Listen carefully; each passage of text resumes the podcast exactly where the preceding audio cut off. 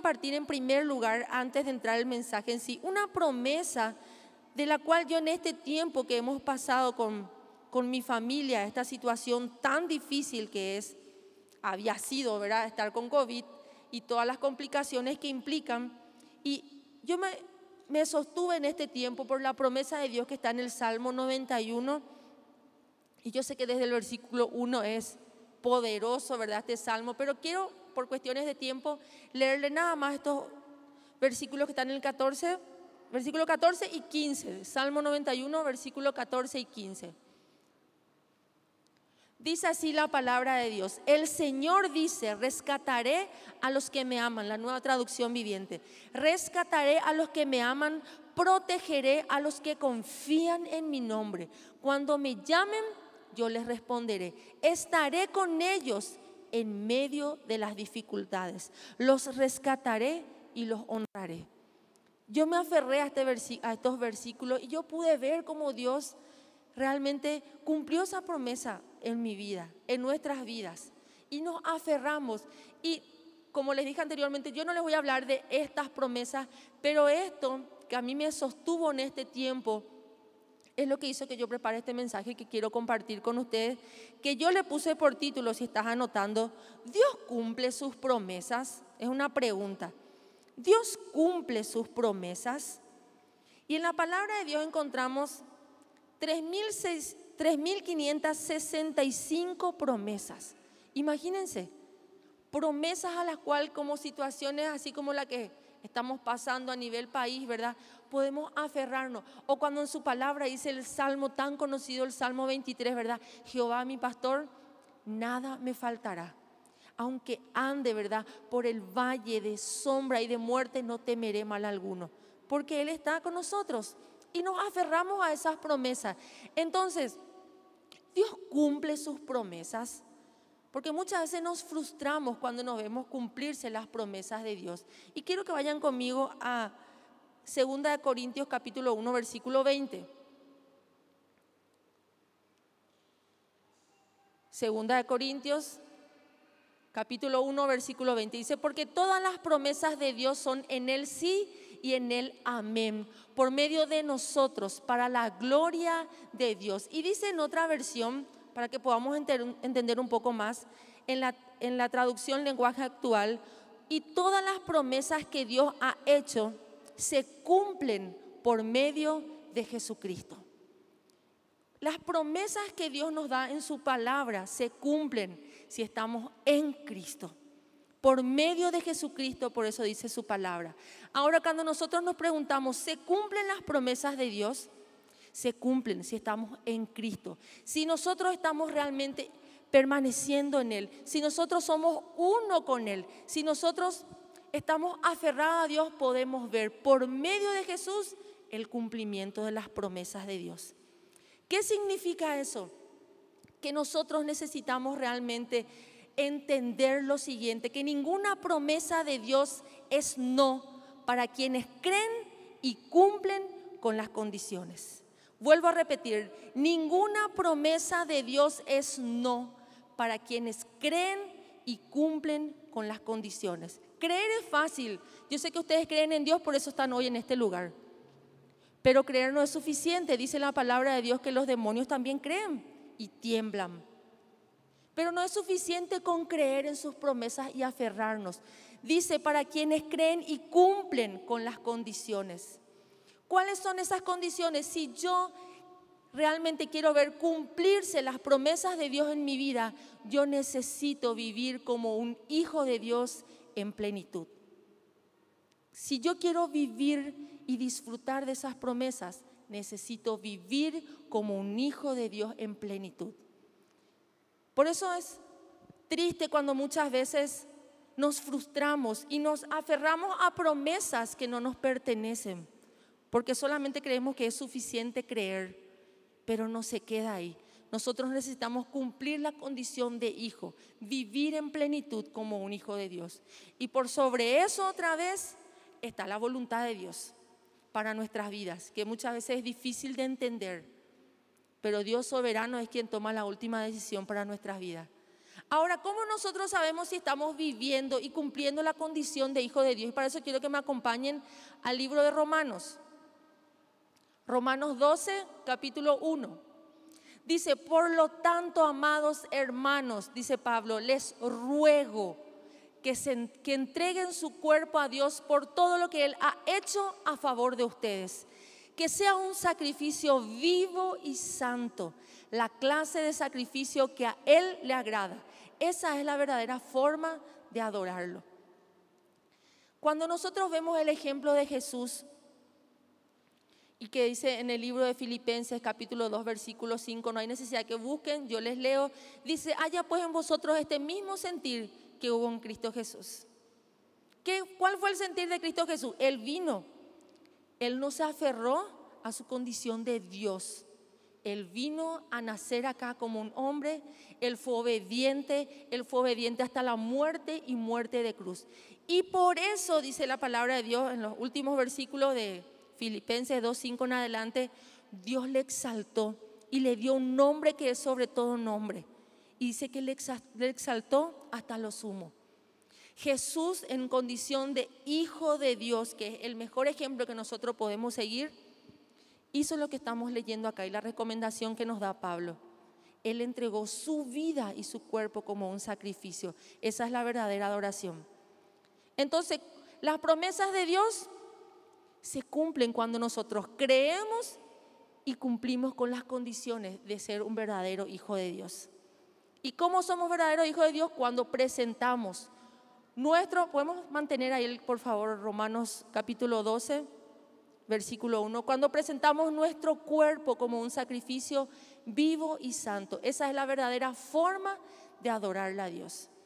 Yo quiero compartir con ustedes tres mandatos con respecto a nuestro cuerpo para que nosotros podamos ofrecernos a Dios como una ofrenda y que sea de agrado para Dios.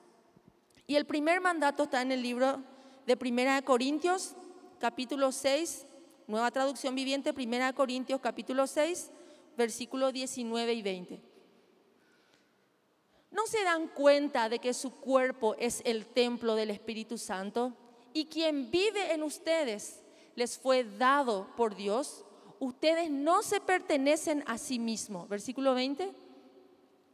Porque Dios lo compró a un alto precio. Por lo tanto, honren a Dios con su cuerpo. El primer mandato que Dios espera de nosotros, de nuestro cuerpo como una ofrenda para que sea de su agrado, es que nosotros podamos honrar y glorificar a Dios con nuestro cuerpo.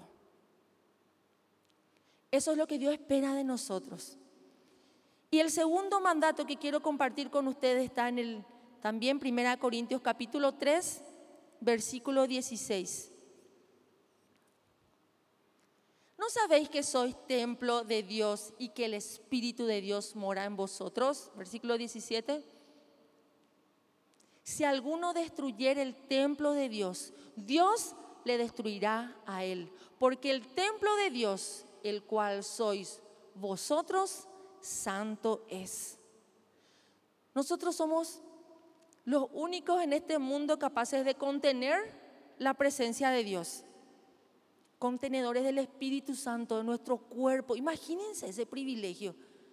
Nosotros podemos contener al Espíritu Santo y ser templo del Espíritu Santo.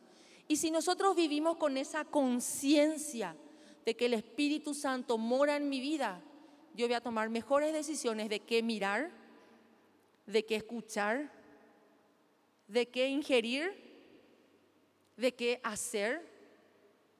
Voy a tomar unas mejores decisiones y consciente el Espíritu Santo mora y habita en mi vida. Yo no puedo seguir practicando esto. Ahora si ustedes me dicen, bueno, pero esa no es mi vida en realidad, yo no tengo problemas con los pecados morales. Bueno, ¿qué estás guardando en tu corazón? Si el Espíritu Santo habita en tu vida, en tu corazón no puedes tener anidado rencor, rebeldía, que dice que la rebeldía es comparado con un espíritu de hechicería. Imagínense, vos sos rebelde, la palabra te compara con un hechicero. ¿Qué estamos guardando en nuestro corazón? Dice que tenemos que honrarle a Dios en primer lugar. En segundo lugar, santificar nuestro cuerpo y presentarnos como lo hizo Jesús para ver cumplidas las promesas del Padre en su vida, Él se presentó como un sacrificio. Y nosotros también tenemos que hacer eso. Las promesas de Dios se activan en nuestras vidas cuando creemos y cumplimos con las condiciones. ¿Cuáles condiciones? Actuar como un verdadero hijo de Dios. ¿Cuál es el tercer mandato? El primero dijimos honrar a Dios con nuestro cuerpo. El segundo mandato, santificarnos, santificar nuestro cuerpo. El tercer mandato lo encontramos en Romanos 6,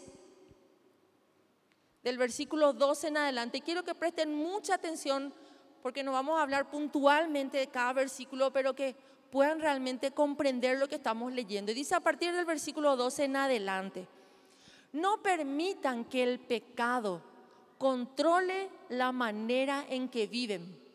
No caigan ante los deseos pecaminosos. Esto no significa que no van a haber deseos, ni no van a haber tentaciones ni situaciones. Pero ¿qué dice? No caigamos en eso. Nosotros por eso necesitamos honrarle a Dios con nuestro cuerpo, santificarlo. Por eso dice, siguiente versículo, no dejen que ninguna parte de su cuerpo se convierta en un instrumento del mal para servir al pecado. En cambio, entréguense completamente a Dios, porque antes estaban muertos, pero ahora tienen una vida nueva. Antes estábamos muertos, pero ahora que hemos decidido entregarle a Jesús nuestras vidas, permitirle al Espíritu Santo que nos guíe y vivir como un hijo de Dios, dice, ¿qué es lo que ocurre ahora? Antes estaban muertos, pero ahora tienen una nueva vida. Así que usen todo su cuerpo como un instrumento para hacer lo que es correcto para la gloria de Dios. Siguiente versículo el pecado ya no es más su amo, porque ustedes ya no viven bajo las exigencias de la ley, en cambio viven en la libertad de la gracia de Dios. Ahora bien, ¿eso significa que podemos seguir pecando porque la gracia de Dios nos ha librado de la ley? Claro que no, dice Pablo, porque muchas veces, y paro acá, nos agarramos de la misericordia de Dios, porque Dios pues, es tan bueno, no hay luego nadie tan bueno como Él. Entonces decidimos seguir haciendo lo que mejor nos parece en nuestras vidas. Y eso es lo que dice acá Pablo. Eso significa que podemos seguir pecando y haciendo lo que mejor nos parece porque Dios es tan bueno y su misericordia se renueva cada mañana. Claro que no. Esa es la respuesta. Claro que no. No vivamos al filo de la misericordia de Dios. Quizás tengamos tiempo de pedirle perdón. Pero si no hay tiempo, necesitamos definir a qué reino vamos a obedecer. Necesitamos definir eso en nuestras vidas. Siguiente versículo. ¿No se dan cuenta de que uno se convierte en esclavo de todo lo que decide obedecer? Uno puede ser esclavo del pecado, lo cual lleva a la muerte, o puede decidir obedecer a Dios, lo cual lleva a una vida recta. Si vos decidís ser obediente a su palabra, una vida recta, salvación para tu vida. Si vos decidís ser obediente al pecado, como dice acá, lo cual lleva a la muerte. No lo digo yo, dice la palabra de Dios. Siguiente versículo. Antes ustedes eran esclavos del pecado, antes, pero gracias a Dios ahora obedecen de todo corazón las enseñanzas que le hemos dado si decidimos ser obedientes a su palabra. Pero eso es una decisión, no es que un día vas a despertarte y el Espíritu Santo obró el milagro en tu vida y a partir de mañana lunes solamente quiero obedecerle a Dios. No, no, no pasa eso, mis hermanos. Uno toma la decisión de ser obediente a Dios y de todas las enseñanzas que recibimos, obedecer y practicar eso. Siguiente versículo ahora son libres de la esclavitud del pecado y se han hecho esclavos de la vida recta. El primer mandato entonces era honrar a Dios con nuestro cuerpo. El segundo mandato, santificarlo. Todo lo que vemos, todo lo que tocamos, a todo lugar donde nos vamos, todo lo que practicamos, todo lo que escuchamos, todo lo que ingerimos, todo tiene que ser para santificarle a Dios. Y no, estoy hablando de una vida que vivimos en un termo e imposible de cumplir. No, se puede. se puede llevar una vida apartada. Esto significa ser santo, apartado del mal, apartado para Dios. Eso significa ser santo. Y lo tercero, estar muerto al pecado, que nuestro cuerpo esté muerto al pecado y vivo para Dios. Muerto al pecado y vivo para Dios. Esos son los mandatos que Dios espera para que nosotros, como decía en Romanos, podemos poner otra vez Romanos 12, por favor, versículo 1 y 2. Por lo tanto, amados hermanos, ahora acuérdense, honrar a Dios, santificarlo, estar muerto al pecado y vivo para Dios. Eso significa lo que vamos a leer. Amados hermanos, les ruego que entreguen todo su cuerpo, espíritu, alma y cuerpo, porque eso es lo que somos. Muchas veces es fácil, no, pero mi espíritu le ama a Dios y es fiel a Dios todo, espíritu, alma y cuerpo. Dice que entreguen su cuerpo a Dios por todo lo que Él ha hecho a favor de ustedes. Que sea un sacrificio vivo y santo, la clase de sacrificio que a Él le agrada. Esa es la verdadera forma de adorarlo. Dice, por todo lo que Él ha hecho a favor de nosotros. ¿Qué hizo Dios a favor de nosotros? Si yo le pregunto a ustedes si tienen algún motivo por el cual agradecerle a Dios, yo sé que todos van a tener mínimamente un motivo para darle gracias a Dios. Y si no se te ocurre ningún motivo, te digo el más importante y para mí el suficiente. La palabra de Dios dice que la paga del pecado es muerte, mas la dádiva de Dios es vida eterna. La salvación es el mayor milagro que podemos experimentar, mis hermanos. Podemos orar por sanidad, podemos orar por prosperidad, podemos orar por cuantos milagros, pero el mayor milagro que yo quiero que vos asegures de tener y experimentar en tu vida es la salvación, porque eso asegura tu eternidad. ¿De qué te sirve ser sano, vivir 100 años y tu eternidad no la pasas con Cristo? Asegura recibir el mayor milagro, que es la salvación. Por eso dice que presentemos nuestras vidas por todo lo que Él ha hecho a favor de nosotros. Entonces yo lo que quiero transmitirle hoy, y por eso le puse por título, Dios cumple sus promesas. Ninguna promesa de Dios es no para quienes creen y cumplen con sus condiciones. No nos aferremos y no nos apropiemos de promesas que no nos pertenecen. Y no nos enojemos después con Dios porque no se cumplen sus promesas. Y después ya nos enojamos luego con Dios, con el pastor, con la iglesia, con el líder, con todo ya nos enojamos. Antes bien, evaluemos nuestras vidas. Si estamos cumpliendo con nuestra condición de vivir en plenitud como un hijo de Dios. Yo te invito a que puedas ponerte en pie en esta tarde.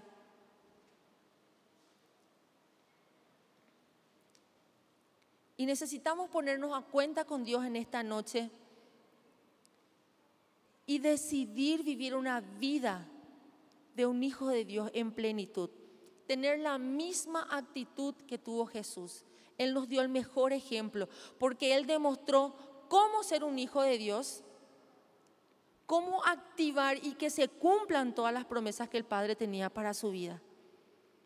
No te frustres, no te enojes con Dios si hay promesas que no se cumplen. Analízate y evalúate para ver si realmente estás cumpliendo con tu condición de vivir en plenitud tu identidad de hijo de Dios. Dios te damos gracias en esta tarde, Señor, porque tu presencia está en medio de nosotros y tu Espíritu Santo ha traído convicción de pecado, de justicia y de juicio en nuestras vidas, Señor. Hoy queremos ponernos a cuenta contigo, Dios te queremos pedir perdón. Si quizás en este tiempo hemos reclamado, nos hemos enojado y no nos hemos preocupado por lo más importante, de cumplir con nuestra condición de hijo de Dios, de vivir en plenitud como un hijo tuyo, Señor. Por eso hoy decidimos presentarte toda nuestra vida, espíritu, alma y cuerpo, Señor, como una ofrenda, Señor y queremos que sea una ofrenda acepta, una ofrenda que sea agradable ante ti, Señor. Por eso hoy, Señor, tomamos la decisión de honrarte a ti con nuestro cuerpo, de santificarnos, Señor, cada día, de que nuestro cuerpo esté muerto al pecado y vivo para Dios. Hoy, Señor, nos comprometemos a presentarnos como una ofrenda agradable a ti, Señor. Así, Señor, como hizo Jesucristo, el mejor ejemplo de Hijo de Dios, y se activaron tus promesas sobre Él. Así también, Padre, hoy queremos ver a partir de ahora que se activan tus promesas sobre nuestras vidas, porque hemos decidido creer y cumplir con nuestra condición de hijo de Dios, de vivir en plenitud en nuestra identidad de hijo de Dios, Señor. Perdónanos, Señor, si nos hemos enojado, nos hemos quejado, hemos protestado. Ahora entendemos, Señor, que depende también de nosotros el cumplimiento de tus promesas. Te damos gracias, Dios, por esta palabra. Declaramos que no va a volver vacía, Señor, en nuestros corazones, que va a dar fruto al ciento por uno, Dios. Y todas, Señor, las promesas, las 3.565 promesas, Señor, que hay en tu palabra, que nosotros podamos conocerla, aferrarnos a ella, Señor, creerla, Señor, y cumplir con nuestra condición de hijo de Dios. Gracias te damos, Señor, en el nombre de Jesús. Amén. Que Dios te bendiga.